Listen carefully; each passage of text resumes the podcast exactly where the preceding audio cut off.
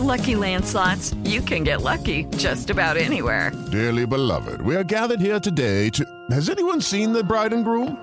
Sorry, sorry, we're here. We were getting lucky in the limo and we lost track of time. No, Lucky Land Casino, with cash prizes that add up quicker than a guest registry. In that case, I pronounce you lucky.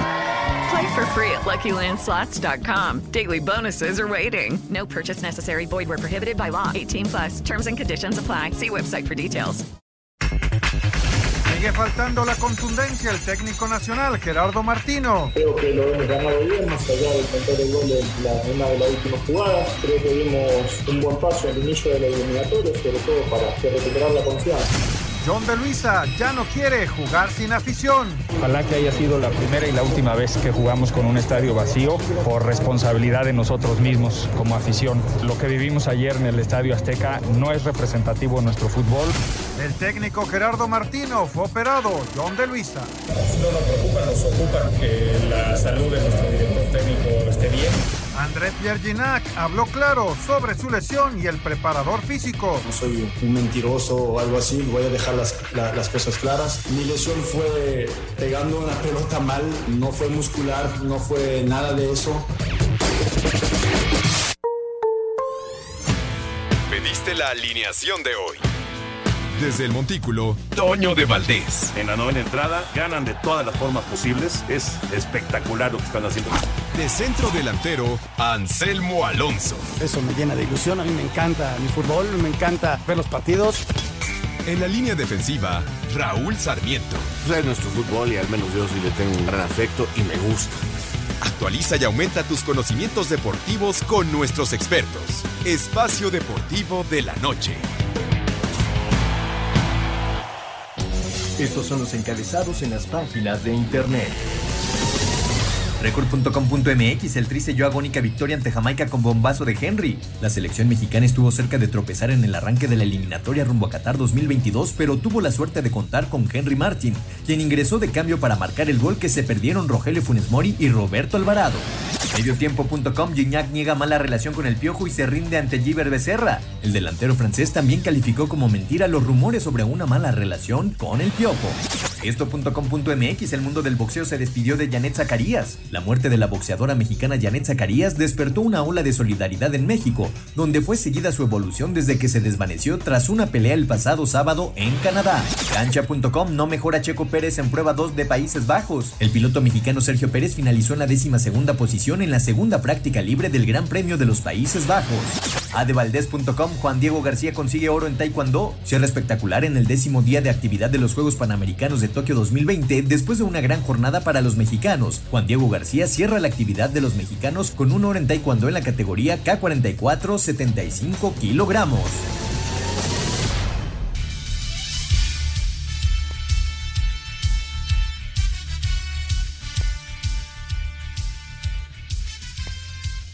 Amigos, ¿cómo están? Bienvenidos a Espacio Deportivo de Grupo Asir para toda la República Mexicana.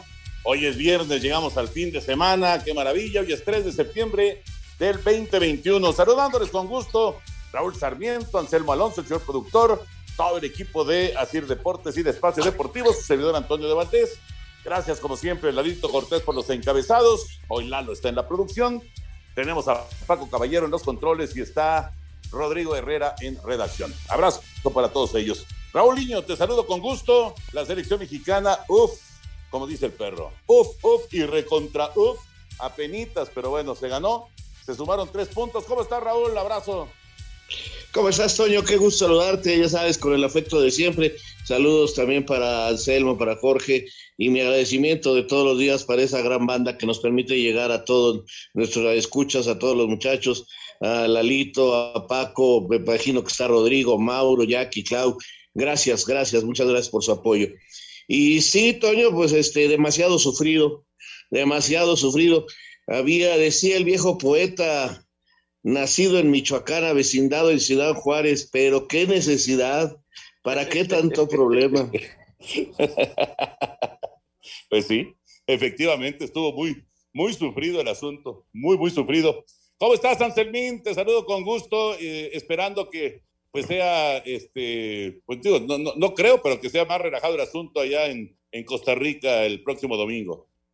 Hola, Toñito, ¿cómo estás? Me da muchísimo gusto saludarte. Muy buenas tardes para todos. Un abrazo para Raúl, para el señor productor, para la gente de la CIR y para todo el público que nos escucha.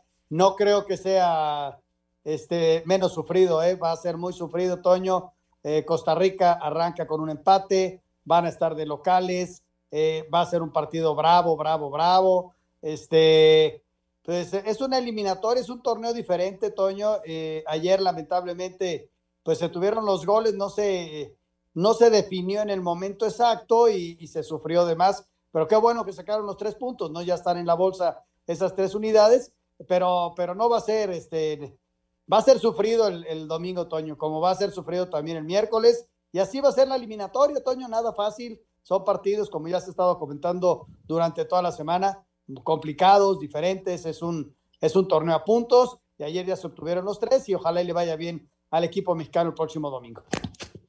Platicaremos, por supuesto, también del resto de la actividad de CONCACAF, puros empates, solamente la victoria de México, todos los demás fueron empates. Eh, lo de Conmebol, cómo quedan las cosas, lo que viene en la eliminatoria de la UEFA, en fin, hay siempre muchísimo en la, en la fecha FIFA. Pero nos arrancamos con los Paralímpicos, que fue una gran jornada para México, una jornada de seis medallas, incluida una más de oro. Vamos con la información. La delegación mexicana cosechó seis medallas en la jornada de este viernes en Tokio, cifra con la que se iguala a las 21 conseguidas en Londres 2012, pero supera en desempeño al sumar siete oros. Juan Diego García se convirtió en el primer medallista nacional de para taekwondo en el debut de la especialidad en justa veraniega al colgarse presea áurea en K44 menos 75 kilogramos. La verdad no tengo palabras para, pues para demostrar la felicidad que tengo en este momento. Yo me propuse venir a demostrar de qué estoy hecho y a poner el nombre de México en lo más alto. Diego López y Jesús Hernández hicieron el 2-3 en natación 200 metros estilo libre categoría S3. En lanzamiento de bala F12, Rebeca Valenzuela se colgó el bronce al totalizar 13.72 metros marca personal y récord continental, metal que replicaron Leonardo Pérez en los 100 metros planos categoría T52 y el juvenil de 16 años Ángel de Jesús Camacho en los 50 metros dorso S4. Asir Deportes Edgar Flores. Gracias, Edgar. Qué jornada, qué jornada para México en los Paralímpicos, ¿eh? espectacular. Sí, qué bárbaro, Toño. Histórico lo de lo de la madrugada de ayer, realmente impresionante. Eh, bueno, pues nos, ahora sí que nos acostamos tarde ayer después del partido, eh, las redes, etcétera, y, y, empecé a ver que caían medallas. Y bueno, ya me fui a dormir y hoy en la mañana que, que abres este el teléfono y encuentras este extraordinario, eh, esta extraordinaria cosecha fue impresionante, hombre. La verdad, felicidades, son unos atletas extraordinarios y están logrando cosas históricas. Qué buenos Juegos Olímpicos están teniendo los muchachos mexicanos allá en los Paralímpicos. 21 medallas, Toño, 21 medallas, 7 de oro. Este, pues se rompen marcas, el equipo está muy motivado, eh, la gente está muy contenta. Este, quedan dos, dos sesiones. Vamos a ver si pueden aumentar el número de medallas, pero la verdad es histórico lo que, lo que vivimos, lo que estamos viendo con este grupo es histórico y no nos queda más que felicitarlos y, y vamos a ver si, si, cerramos con alguna otra medalla, Ortoño. Ojalá, ojalá. Por cierto, el domingo, el domingo que es la clausura, a las seis de la mañana la vamos a transmitir en TUDN, seis de la mañana, el cierre ya de esta fiesta paralímpica de Tokio 2020 con efectivamente muy buenos resultados para México. Ya platicaremos el lunes del recuento total, ya de, la posición final de la delegación mexicana, que está ahí, ¿no? Entre el 17, el 20, eh, de repente al 21, pero por ahí anda, ¿no? Más o menos en esa, en esa ubicación. Pero ya el lunes platicaremos cómo cerró la delegación mexicana. Vámonos con la Fórmula 1. Fórmula 1, hay actividad en Países Bajos. Aquí está la información de los ensayos no oficiales. Arrancó la actividad previo al Gran Premio de los Países Bajos con unas prácticas libres que estuvieron llenas de incidentes. En la primera sesión apareció la bandera roja a causa de una falla en el motor de Sebastian Vettel, que estuvo a punto de incendiar su vehículo. Para la segunda tanda, la actividad tuvo que detenerse un par de ocasiones, primero por un problema en el Mercedes de Lewis Hamilton y después por un despiste de Nikita Mazepin. Sin embargo, eso no impidió que los Ferraris de Charles Leclerc y Carlos Sainz fueran los más rápidos, seguidos de Esteban Ocon de Alpine, Valtteri Bottas y Max Verstappen. Por su parte, Sergio Pérez solo pudo conseguir el decimosegundo mejor tiempo. No estoy del todo convencido con el auto. Tenemos que hacer algunas modificaciones y espero que pueda quedar bien. Lamentablemente tuvimos pocas vueltas debido a las banderas. Lo bueno es que nadie salió lesionado y todos están vivos para mañana. La calificación empezará este sábado a las 8 de la mañana. Para hacer deportes, Axel Toman. Gracias, Axel. Quedan eh, unas cuantas horas para esos ajustes que dice Checo. Importantísimo el que tenga una buena posición de salida. Ojalá que la consiga. Ojalá, Toño, ojalá está en un momento muy importante. Eh, eh, las críticas son fuertes, él ha aceptado los errores y es el momento en que tiene que sacar el carácter y salir adelante. Se están esperando cosas de él, eh, no porque ya haya firmado, crea que se lograron todo. Es el momento de demostrarle que a Red Bull que no se equivocó, que él es el piloto. Así que yo espero que le vaya bien. Ojalá, ojalá y le vaya bien, ojalá y no vengan errores graves, ojalá y pueda hacer una carrera limpia y, que le vaya muy bien. Ojalá, ojalá y pueda sacar la casta y sumar puntos, Toño, sumar muchos puntos para este, esta segunda parte de la campaña. Con la información del abierto de los Estados Unidos. Espacio Deportivo. Un tuit deportivo Arroba Oscar de la Hoya. Quería que escuchara directamente de mí que a pesar de estar completamente vacunado con traje COVID y no voy a poder pelear el próximo fin de semana, prepararme para este regreso ha sido todo para mí durante los últimos meses y quiero agradecer a todos por su tremendo apoyo.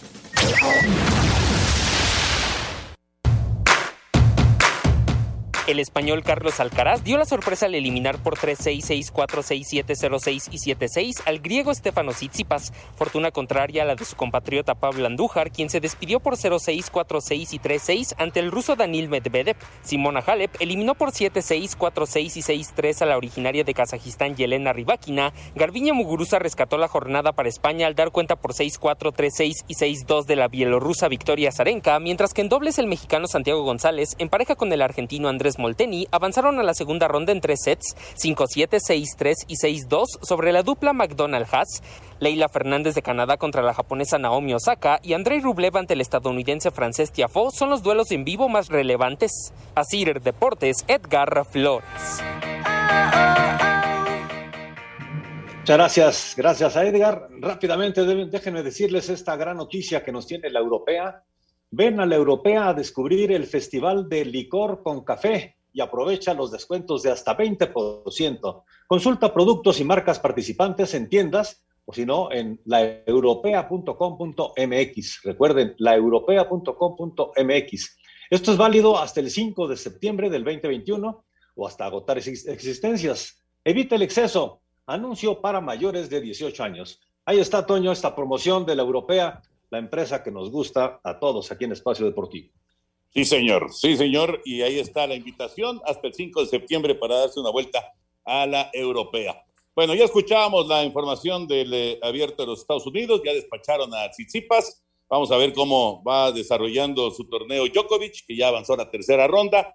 Y bueno, antes de meternos con el tema del fútbol, nada más mencionar eh, que en el eh, béisbol tenemos el día de hoy a través de TUDN de hecho, tendría que estar empezando ya, en este momento, el sexto juego en el Estadio Panamericano en Zapopan, entre los mariachis de Guadalajara y los toros de Tijuana, pero eh, la lluvia eh, apareció, parece que se está quitando, parece que va a arrancar a las siete y media de la noche el juego, pero por ahora no hay, no hay acción, no hay actividad. Es el juego seis, si ganan los toros de Tijuana, van a la zona, a la final, son campeones de la zona norte y van a la serie del Rey si ganan los mariachis de Guadalajara, obligan a un séptimo juego el día de mañana. Así, así las cosas. Ojalá que se pueda jugar el día de hoy este duelo número 6 entre los mariachis de Guadalajara y los Toros de Tijuana. Y ahora sí, nos vamos con eh, el tema de fútbol, con la fecha FIFA, con la selección mexicana que de manera agónica consiguió los tres puntos en contra de Jamaica en la cancha del Estadio Azteca. Vamos a escuchar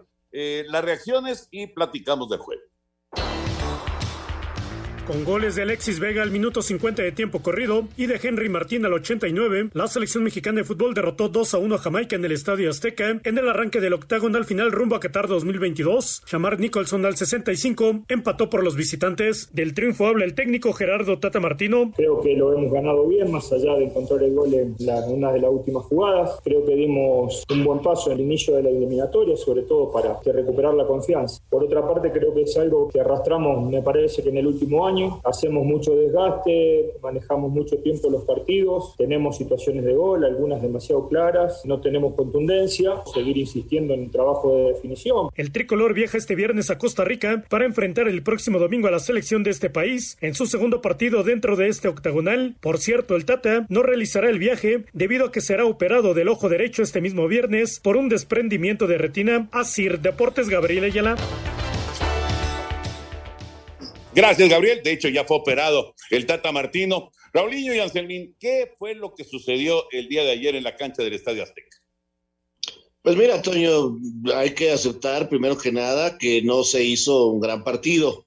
La verdad, tampoco había muchos motivos para esperar que la selección estuviera en su mejor momento, ¿verdad? Se reúnen muchas condiciones, eh, habíamos hablado de que los chicos de la Olímpica sí iban a tener sus oportunidades, pero justamente les viene en un momento en que sus equipos no han andado bien. Eh, ausencias, en fin, no, realmente no había por qué pensar que se podía tener una superactuación. Pero sin embargo, había confianza en que se ganara y yo la mantengo. Eh, el equipo tendrá que ir en ascenso. Lo que pasó ayer fue este, para mí muy simple sin jugar bien, porque eso sí lo quiero dejar muy claro para todos los amigos de escuchas, no se juega el, partido extraordinario, pero la verdad eh, se complica, se hace dramático por los errores del equipo mexicano. Este, desde el primer tiempo, eh, yo creo que tuvimos dos de esos errores en ofensiva que no se olvidan fácilmente. La que falla Funes Mori centro de Jorge Sánchez, eh, Toño, es de esas jugadas que dices, de veras la falló, en serio Funes Mori. ¿Por qué la falló? Bueno, un error individual gravísimo, ¿no? Y luego en el segundo tiempo haces el gol, vas ganando uno por cero, tienes el partido controlado, ellos tratando de que el tiempo pase porque sabían que perder uno por cero, una diferencia de un gol no es mala, porque es un torneo a puntos donde la diferencia de goles es importantísima, en fin, así porque nunca fueron a buscarnos, nunca dieron espacios. Y, tenemos el segundo gol clarísimo y la que falla, la que falla el Piojo Alvarado, Toño, también es de esas que, que dices, de veras la fallaron. Este, y, y luego viene un error en defensa de Jorge Sánchez y se complica el partido. O sea, tácticamente no nos superaron, no fueron mejores que nosotros, no, no, no hay un motivo de alarma por ese, por ese lado. Es un partido que se pudo haber ganado 2-3-0, repito, sin jugar bien, pero sí haciendo la diferencia necesaria si mete el segundo gol, el equipo mexicano no pasa absolutamente nada. Se volvió dramático y afortunadamente se rescata la victoria, que es lo más importante para, para tener tres puntos en la bolsa. Pero yo así lo veo, un partido que se debió haber ganado con más tranquilidad, pero que se complicó el mismo equipo mexicano. El mismo equipo mexicano que, repito, deberá ir eh, en ascenso en su juego eh, conforme vaya avanzando la eliminatoria. Fíjate, escuchando a Raúl y escuchando lo que dijo el Tata Martino, pues eh, hay muchas coincidencias, ¿no? En, en, el sentido de que el equipo se está juntando de dos equipos que habían trabajado en torneos distintos y está tratando de integrar uno mismo, que habían jugado antes, sí, había muchos que habían jugado antes, pero una eliminatoria tiene otro tipo de, de connotación. Y el equipo, yo como Raúl, confío en que va a ir poco a poco mejorando Ayer lamentablemente no se es contundente y entonces eh, el, partido se complica y sí, lo logra salvar el equipo mexicano. Hay que darle valor a los tres puntos en lo de local, ya los tienes en la bolsa, ir a trabajar el partido en Costa Rica y, tratar de, mejorar en la contundencia, ¿no? Que es lo que está fallando. Eh, el tiempo de posesión son 72 por 28. En disparos a gol son 23 por 2 o 3 que tuvieron los de Jamaica y fueron muchos. Uno a gol, sí, metieron bien el gol y aprovecharon el error del equipo mexicano, ¿no? Entonces, es un equipo que, que si bien Toño en el verano nunca terminó de jugar bien, hoy con la integración de otros elementos podría empezar a jugar mejor, pero eso ah, con el tiempo. Ya, ya sé que no hay tiempo porque tenemos la eliminatoria encima. Esperemos que el equipo mejore para, para Costa Rica y pueda sacar un buen resultado. Es que ese es el tema precisamente, que no hay tiempo. Hay un juego el domingo y hay otro juego el miércoles y son de visita. Hay que ir a Costa Rica y luego hay que ir a Panamá. Entonces, ese es el problema, que no hay tiempo. Eh, vamos a escuchar a, John de Luisa, que obviamente pues eh, habla acerca de pues la situación de, no tener público en el Estadio Azteca en el juego del día de ayer y, seguimos platicando de este 2 por 1 de México frente a Jamaica en el inicio del octagonal.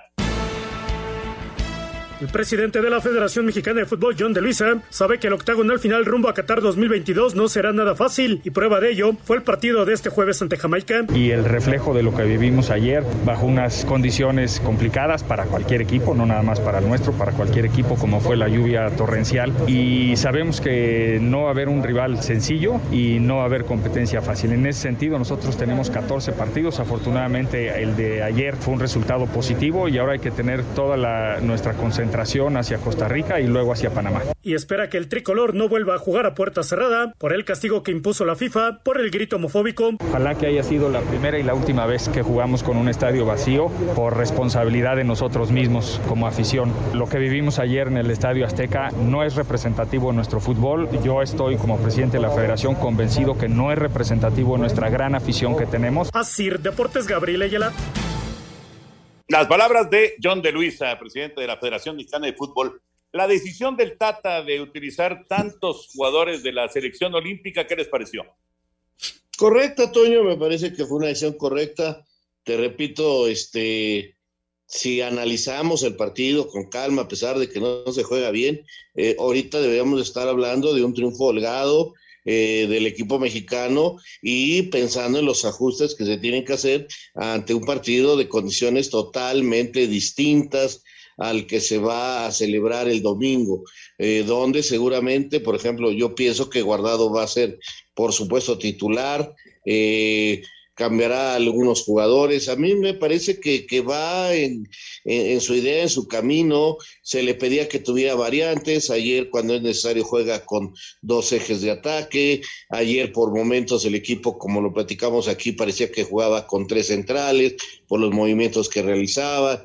Eh, si ves las estadísticas de los laterales, eh, del equipo mexicano tuvieron mucha llegada, se cansaron de tirar centros, también nosotros no sabemos rematarlos y algunos eran muy malos, tanto de Gallardo como de Sánchez, pero algunos eran muy rematables. Entonces, este, creo que en ese aspecto se cumple.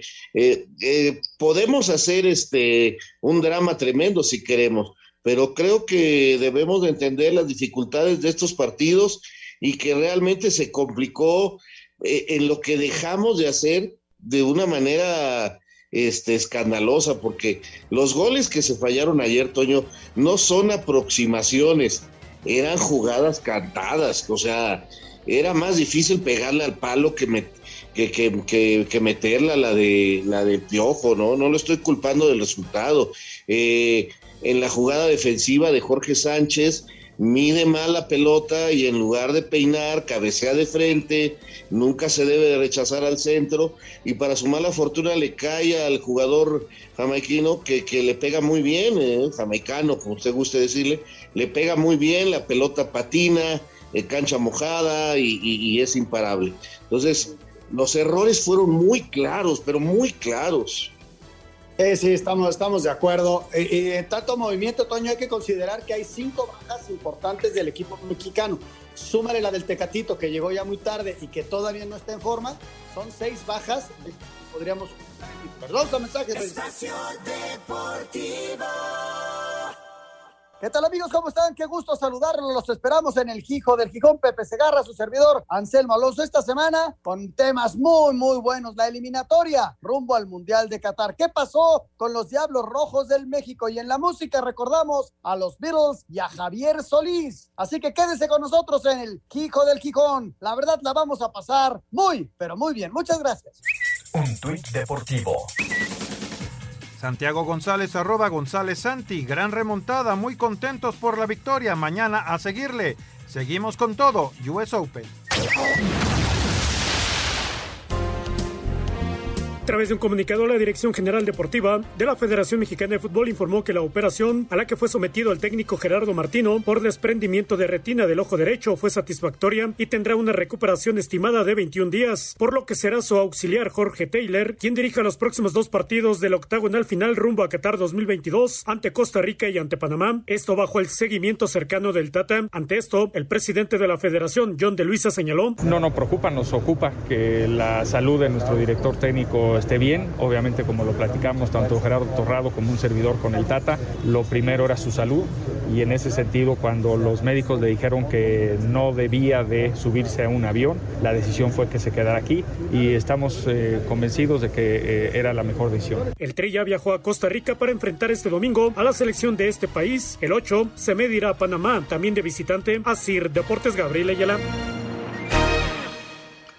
Así que viene esta gira, Raúl. Eh, primero se, en San José, ya están allá, eh, entrenarán mañana, jugarán el domingo y el lunes estarán viajando rumbo a Panamá para entrenar, reconocer el martes y jugar el miércoles. Es el mismo grupo, ya no se integró Raúl Jiménez, o al menos de, última hora, no, no, sé si hay algún cambio, pero creo que no se va a integrar. Y es el mismo grupo y a trabajar muy duro estos dos partidos, eh, eh, el del domingo, Raúl, lo veo francamente complicado. Meterte a San José siempre es difícil contra un equipo que, que, sabemos que, que, contra México da, da hasta el 100%, como todos los de CONCACAF, ¿no?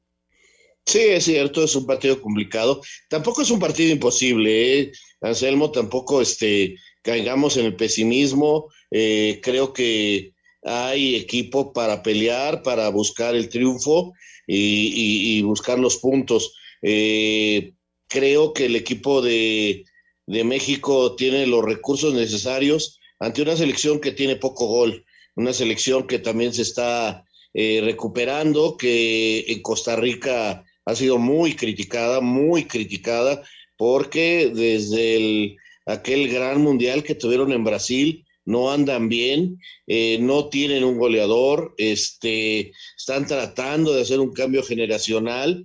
Eh, definitivamente Keylor es su mejor hombre, su, gran portero, y, tratarán de, hacerle partido a México. Habrá un reducido número de aficionados en el Estadio Nacional, un estadio, la verdad, muy, muy moderno, muy funcional, y creo que habrá cambios. Ahora, a mí la baja del técnico sí me parece importante porque no viaja contigo tu líder, no viaja contigo el hombre que, que está dándote los detalles en el entrenamiento. Me imagino que más o menos le entregó ya a Jorge Taylor lo que debe de hacer, el panorama de entrenamientos, eh, definitivamente la alineación y tendrán muchísima, muchísima comunicación.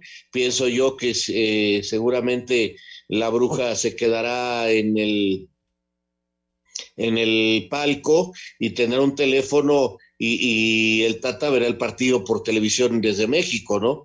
O sea, es un desprendimiento de retina de un ojo, podrá ver con el otro y lo verá por televisión y seguramente por teléfono estará platicando con el exportero de Cruz Azul y él tendrá alguna comunicación con Jorge Taylor en la banca. ¿Quién es Jorge Taylor?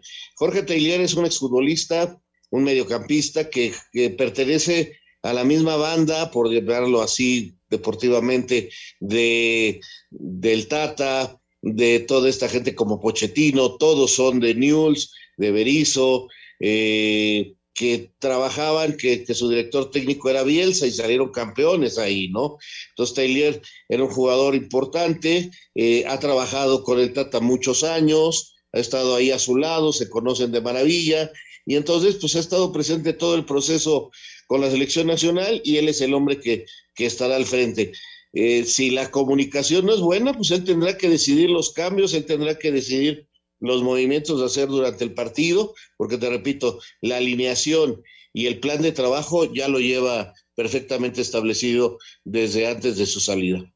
Y que conoce perfectamente al equipo, Raúl, que han trabajado ya muchos años juntos y, y el todo se, ha estado junto todo el proceso, ¿no? Entonces, ojalá, ojalá y le vaya muy bien. Y en cuestión del ambiente, Raúl, quienes hemos estado ahí, tú has estado en estos países, es como más suave, no, es un partido definitivo, está arrancando la eliminatoria, no va a haber mucha gente eh, en la tribuna, pero en Costa Rica no es que te estén molestando, que no te vayan a hacer una, que te vayan a dar una serenata, la gente es como más tranquila, lo, lo, que se vive en El Salvador, en Guatemala, en Honduras es como mucho más fuerte. En cuanto al ambiente que hay alrededor, Costa Rica al no ser un partido definitivo, no, no, creo que esté tan, tan duro el ambiente alrededor, Raúl. ¿Cómo lo ves? Sí, tiene razón. Eh, definitivamente sí.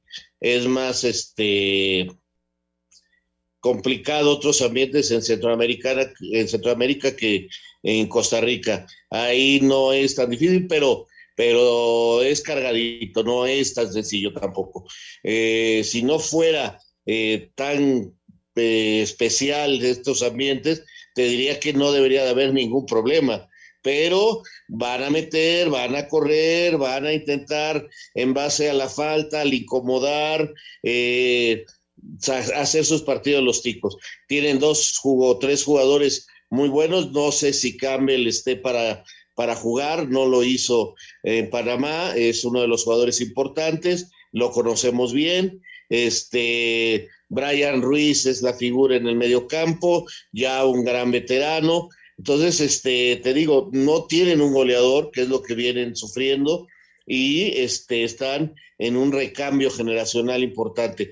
Eh, la verdad es que Costa Rica hace rato no tiene un equipo tan importante y por ello se piensa que incluso Honduras puede ser más en este momento y lo demostró ayer metiéndose a Canadá y sacando el empate, ¿eh? porque yo veo con todo respeto que el resultado que saca eh, Honduras y el que saca eh, Estados Unidos son muy buenos resultados. Se metieron los Estados Unidos El Salvador con estadio lleno y un ambiente bien difícil y sacan el empate. Y mientras tanto Honduras se mete a Canadá y saca el empate. Son, son buenos resultados como visitantes. Canadá va a Panamá, que a mí Panamá me parece el equipo más débil de la eliminatoria. Ya verán Jamaica, hay muchos que piensan que es el más malito de, la eliminatoria, ya lo veremos conforme vayan avanzando los partidos. Ahora, está empezando, falta mucho, son dos vueltas, es ida y vuelta cada partido, son, son muchos partidos los que faltan como para que ya estemos pensando que está muy complicado todo el camino. Tienes toda la razón del mundo. Y en primera instancia escuchamos información de la selección de Costa Rica. Venga. Luego de empatar en Panamá, Costa Rica tiene la encomienda de hacer valer su localía este domingo cuando reciban a México. El técnico Luis Fernando Suárez fue claro al asegurar que no está especulando sobre cuántos puntos deberá hacer para calificar. El objetivo de los ticos es ir partido a partido y ahora se enfocan únicamente en el tri. No, es imposible visualizar. Creo que no estoy visualizando ni el segundo partido. Esto es del día a día y el casi que no existe futuro, existe presente. Y enseguida mirar el partido de México en este momento creo que es imposible hacerlo. Lo que sí soy claro, uno tiene que sumar muchos puntos, no solamente de local. De local hay que, lógicamente, hacer respetar la casa. El duelo será a las 6 de la tarde en el Estadio Nacional de Costa Rica. Para hacer deportes, Axel Tomás. es que en todos lados es lo mismo, Raúl. De, eh, los periodistas queriendo sacar la nota y todo, y la contestación, ningún equipo califica en la segunda ronda. Pues es que es claro, ¿no?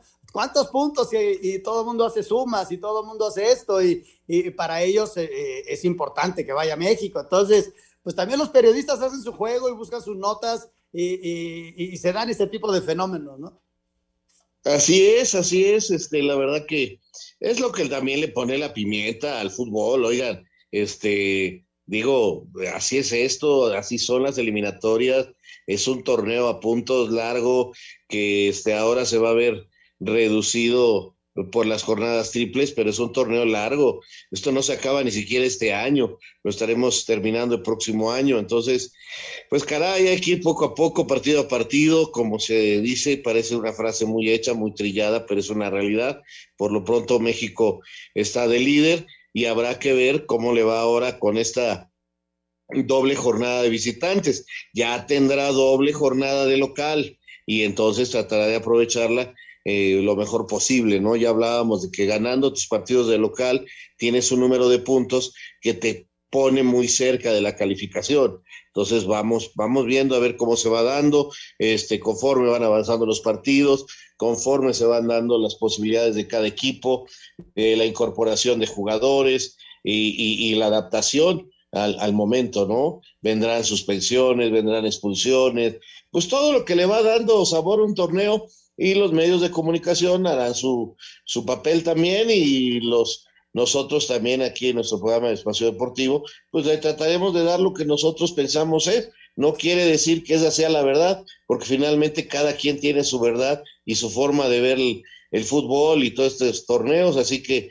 la mejor opinión es la que tiene usted y terminando el programa, Jorge de Valdés siempre nos lee las llamadas y, y aceptamos sus puntos de vista, ¿no? Ya hablabas acerca de lo que pasó en CONCACAF. Vamos a dar un repaso a estos empates que se dieron en CONCACAF. Venga, Milán. Gol de Sailarín al 65 evitó que Canadá arrancara con el pie izquierdo su camino en la eliminatoria del octagonal final de CONCACAF al empatar a uno contra Honduras. Panamá no pudo hacer pesar su localía en el Rommel Fernández y empató a cero contra Costa Rica. Escuchemos a Luis Fernando Suárez, estratega tico. No tuvimos elaboración, me parece que no sabíamos en la mitad de la cancha tener la pelota de, de la manera más correcta, o sea que un poco es eh, lo que ellos dieron, fueron agresivos, pero también lo que en determinado momento se presentó, que el equipo, eh, sobre todo en, los jugadores eh, en mitad de cancha, los jugadores internos, incluso hasta los jugadores, los volantes externos, no tuvieron buenos movimientos y por esa razón no se tuvo la pelota. Creo que ese punto es valioso para nosotros. Henry Martín al 89 le dio la victoria a México 2-1 sobre Jamaica en la cancha del Estadio Azteca, mientras que Estados Unidos sacó valioso punto de visita al Cuscatlán frente a Honduras. Asir Deportes, Edgar Flores. Pues ahí está todo lo que es con CACAF, esperando que el fin de semana, los partidos son el domingo, ya es la fecha 2 y el próximo miércoles se vuelve a jugar. Para octubre hay otra vez tres partidos en donde México jugará dos de local, uno contra Canadá y el otro contra Honduras y uno de visitante que va a ser contra El Salvador. Y en noviembre México tiene dos partidos, pero los dos de visitante. Uno va a Estados Unidos y el otro le regresa la visita a Jamaica y termina el año para el equipo mexicano. Es más o menos la programación que tiene la selección nacional. ¿Sabes qué me sorprendió, Raúl? Que Canadá, yo lo vi mejor en Copa Oro, que no sacara la victoria de local, ¿eh? Ese sí me sorprendió. Y tenía, por ejemplo, este chico del Bayern Múnich, ¿no? A Davis, que, que, es un jugador muy interesante, eh, porque te repito, son, diferentes. Es, difícil explicarle al público por qué son diferentes los partidos de un torneo como la Copa Oro a estos, eh, donde hay otra intensidad, donde hay otro mecanismos, porque no es ganar el partido que estás jugando, es saber que tienes que ganarlo, pero que es a puntos. Y entonces hay momentos en los que prefieres defenderte y Honduras lo hizo muy bien, lo hizo muy bien. Eh, fueron goles de penalti los dos y, y, fueron llevando el partido a lo máximo, ¿no? Así fue como lo trabajaron y es diferente a jugar un torneo corto. Este es un torneo largo. Así es, así es. Vamos a ir a mensajes, regresamos con la información de Conmebol y el comentario de Lalo Bricio acerca del arbitraje. Regresamos. Espacio Deportivo. Comunícate con nosotros a través de WhatsApp 56 2761 4466. Un tuit deportivo. Arroba Dodgers. Esta noche los Dodgers reconocieron a los afectados por el trágico atentado con bomba de la semana pasada en el aeropuerto de Kabul, en Afganistán, ondeando banderas a media asta en el Dodger Stadium y honrando a los 13 militares estadounidenses que perdieron la vida al servicio de nuestro país. Espacio por el mundo. Espacio deportivo por el mundo. El Barcelona hizo oficial la sesión del Bonio Milané Pjanic al Besiktas de Turquía hasta el 30 de junio del 2022, con el que pagarán 3 millones de euros en su contrato. A sus 35 años de edad, el delantero croata Mario Mandzukic, el subcampeón del mundo en Rusia 2018, anunció su retiro del fútbol profesional. El delantero francés del Milan, Olivier Giroud, fue diagnosticado positivo al COVID-19 tras su encuentro ante el Cagliari y estaría fuera de las canchas al menos dos semanas. Cristiano Ronaldo recibió su certificado de récord Guinness que lo acredita como el máximo goleador de selecciones nacionales tras llegar a los 111 tantos con Portugal. Espacio Deportivo, Ernesto de Valdés. Bueno, regresamos y vámonos con el señor Bricio. Mi querido Lalo, ¿cómo estás? Me da mucho gusto saludarte. Muy buenas tardes, noches. ¿Qué tal, Anselmo, amigo? Les saludo con todo el afecto de siempre. Me gustaría empezar por el final de que México va a jugar contra Costa Rica. Fíjate que eh, yo tuve la oportunidad de pitar eliminatoria de Copa del Mundo allá en, Costa Rica, una maravilla, pero fue en el estadio Ricardo Saprissa. Ahora Costa Rica decide jugar en el Estadio Nacional. Hay una razón importante porque en el Estadio Nacional caben 35 mil aficionados y en el Saprissa 23 mil, ¿no? Entonces esa, esa diferencia de 12 mil aficionados a 100 dólares por aficionado, pues da una friolera de un poquito más de un millón de dólares, ¿no? Entonces, pues intereses económicos mueven esta situación, pero te diré que se siente una presión en el estadio Saprisa, que ahí te la encargo, ¿no? Una, una cuestión similar a, pitar en la bombonera de Toluca, que le caben 30 mil espectadores. Eh, la gente está muy cerquita de, la cancha y no así en, en, el Estadio Nacional, que hay una, yo no pité en el Estadio Nacional, pero hay una pista de por medio, ¿no? Y los estadios que hay una pista de por medio, pues le quitan mucha presión desde la tribuna hacia la cancha, ¿no? Pero bueno, vaya esta anécdota para decir que si yo fuera a Costa Rica, recibía a México desde el punto de vista deportivo en el Saprisa y no en el Nacional. Pero si anduviera muy apurado de lana, como es el caso, personal y universal, pues lo recibía en el Estadio Nacional. Pero fíjate, Lalo, nada más para, eh, solo van a entrar, Raúl, eh, creo que son entre 3 mil y 4 mil personas están autorizando nada más, ¿verdad? Pues el gobierno fue el único que les autorizó finalmente. Ah, pues fíjate, bueno, pero igual en el Saprissa les autorizarían mucho menos aficionados, ¿no? Pero bueno, eso, como bien lo mencionan ustedes, pues eso pasa a un segundo término, ¿no? Y, y hablando del partido de, ayer en el Estadio Azteca, pues pienso que, que, el señor Selvin Brown de Honduras hizo un trabajo razonablemente bueno. Eh, me pueden decir, ¿cómo puedes catalogar de bueno un arbitraje que al minuto 25 se le fue un penal claro sobre Gallardo? Bueno, pues sí, no se puede juzgar un arbitraje por una sola jugada, como no se puede juzgar a un futbolista por haber fallado un gol a bocajarro, ¿no? Sin embargo, no le podemos poner una calificación sobresaliente, pero sí de aprobado, porque se desgastó, manejó bien los, los tiempos, manejó bien las tarjetas. Fíjate, México, cuando acabó el primer tiempo, México había cometido 10 faltas y los jamaicanos solamente 3. Estamos acostumbrados a decir, no, vienen a patear. Pues el que, el que pegó fue México, ¿no? Y el, partido acabó con 15 de México y 7 de Jamaica, ¿no? Por poner, por poner un ejemplo, ¿no? Pero creo que terminó entregando buenas cuentas, no influyó en el resultado. Siempre que un árbitro no influye en el resultado definitoriamente, yo le pongo la calificación de aprobado y salvo su mejor opinión, pues salió bien librado. Lo que me llama la atención es que en el penal de este cometido sobre Gallardo, sobre todo los que siempre están criticando al VAR, se rasgaban las vestiduras diciendo, ¿cómo no hay VAR en el octagonal?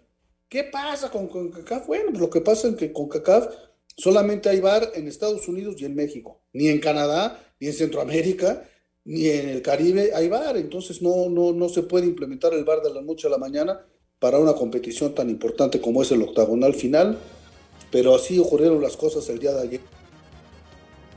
Sí, yo estoy de acuerdo contigo. De, creo que, fue un penal muy claro. Y por ahí quizás hay una de Córdoba que ya no repitieron también saltando, que le recargan a la espalda, me parece, pero, pero nunca pude ver ya la jugada y, fue así muy rápida. Pero en fin, eh, creo que sí no influyó en el resultado. Eh, creo que influyeron más las fallas de los, de los mexicanos que pudieron haber sacado un mejor resultado. ¿Viste lo de Messi? ¿Viste la patada? No, es criminal, es criminal que, le, el mejor jugador del mundo lo quieran bajar a patadas y lo quiera fracturar y lo quiera lesionar ese mexicano. No, por favor, fue un atentado contra el fútbol mundial, ¿no? Y reprobación total. Y, todavía va a checarla, la, lo extra de roja automática, pero bueno. Te mando un abrazote, Lalo, que tengas un buen fin de semana. Abrazo de gol, que disfruten la, la eliminatoria, hermanos. Cuídense mucho. Espacio Deportivo. Listo, un nuevo capítulo del Gijo el Gijón, en donde con el Anselmín platicaremos de la eliminatoria mundialista rumbo a Qatar 2022. ¿Qué le espera a México? También estamos en el béisbol de la Liga Mexicana. Los Diablos Rojos se quedaron en la orilla de poder conquistar su título 17. Y en la música, el último concierto formal de los Beatles y también la figura fantástica, inolvidable de el rey del bolero, Javier Solís, a quien estaremos recordando. Todo ello en el Gijo el Gijón a través de iHeartRadio. No se lo pueden perder el Anselmín y su servidor. Adiós, niños. Un tuit deportivo. Arroba S. Checo Pérez. Circuito increíble, enfocado 100% en mañana. Gracias a todos por todo el apoyo al equipo.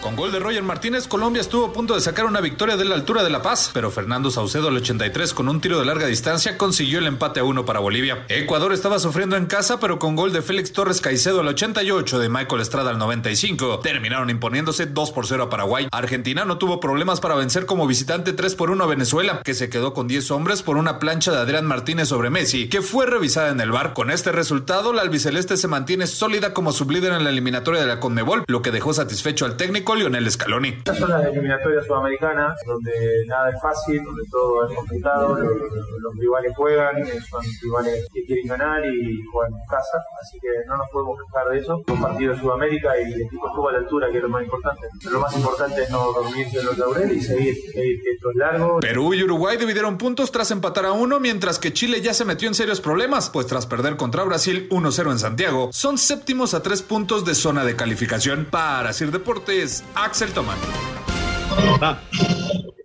Raúl, comentario, perdón, ¿algún comentario de lo de Conmebol, Raúl? Que Brasil está, es yo creo el equipo de todo el mundo que mejor maneja las, las eliminatorias. Impresionante, invicto, ganando sus partidos, ya con una ventaja importantísima, tiene 21 puntos. Tranquilo, los demás que se hagan líos. Y ahí van los argentinos y, y lo, de, lo de Messi, que qué bárbaro, fue criminal, no, no se vale. Oye, lo de los chilenos, ¿no? Que se están quedando y quedando. Ayer les ganan de como locales, no le pueden sacar el empate a Brasil. Híjole, ahí a ver qué pasa con los chilenos. Señor productor, antes de ir con las llamadas y todo ello, ¿le parece si vamos a escuchar a Beto Murrieta? Perfecto, vámonos con Heriberto Murrieta y su comentario taurino. Amigos de Espacio Deportivo, se anunció una importante temporada taurina en la Plaza Silverio Pérez de Texcoco que incluye 18 festejos entre el 3 de octubre y el 21 de noviembre en homenaje a Manolo Martínez, que recientemente cumplió 25 años de haber fallecido. La temporada arrancará en Texcoco el domingo 3 de octubre a las 12 del día con toros de Barbachano para Luis Gallardo, Juan Luis Silis, Luis Conrado, Salvador López, Brandon Campos y Héctor de Ávila. Continuará el 3 de octubre luego el 10 de octubre y algunos de los carteles más atractivos de esta temporada texcocana son los siguientes. El domingo 10 de octubre a las 4.30 de la tarde, tres toreros de dinastía, Fermín Rivera, Fermín Espinosa Armillita y Antonio Lomelín con toros de la punta y otro cartel muy atractivo será el del 17 de octubre a las 4.30 de la tarde con los toros de Jaral de Peñas para José Mauricio, Joselito Adame y Octavio García El Payo. Muchas gracias, buenas noches y hasta el próximo lunes en Espacio Deportivo. Muchas gracias, Heriberto. Y vámonos rápidamente con llamadas y mensajes. Este de David Salto. Buenas noches. Yo creo que hay que considerar el triunfo como bien a secas y apoyar el próximo domingo. Es cuestión de tiempo que el Tata forme un buen equipo y hay materia prima. Tranquilos, saludos a todos en el estudio, nos dice David Salto. Gracias, David. Un abrazo.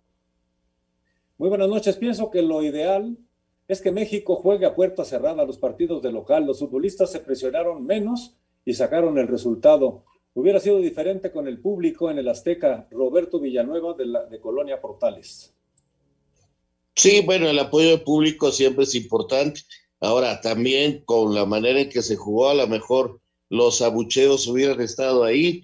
No, no, pues somos adivinos, pero ojalá cuando se den estos partidos eh, hay apoyo. Terminando, si no nos gustó, a darles con todo, pero eh, eh, a veces también resulta difícil eh, para el público soportar que no se dé el resultado. ¿eh?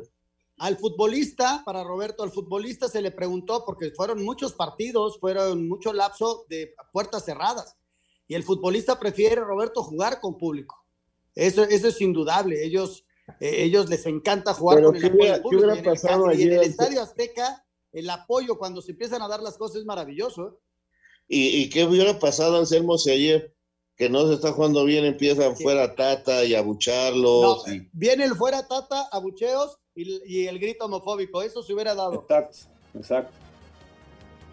Hoy nos dice Sergio Ramos desde Querétaro que se pasarán los partidos de Brasil contra Argentina y México contra Costa Rica por tu DN. No, el partido de Brasil contra Argentina lo tiene Sky y el de México contra Costa Rica sí a las 6 de la tarde del próximo domingo por las estrellas. Saludos desde Querétaro, Fernando Sigala. Y bueno, pues hay más llamadas, pero se nos, acaba- se nos está acabando el tiempo. Señor eh, Anselmo Alonso, buen fin de semana.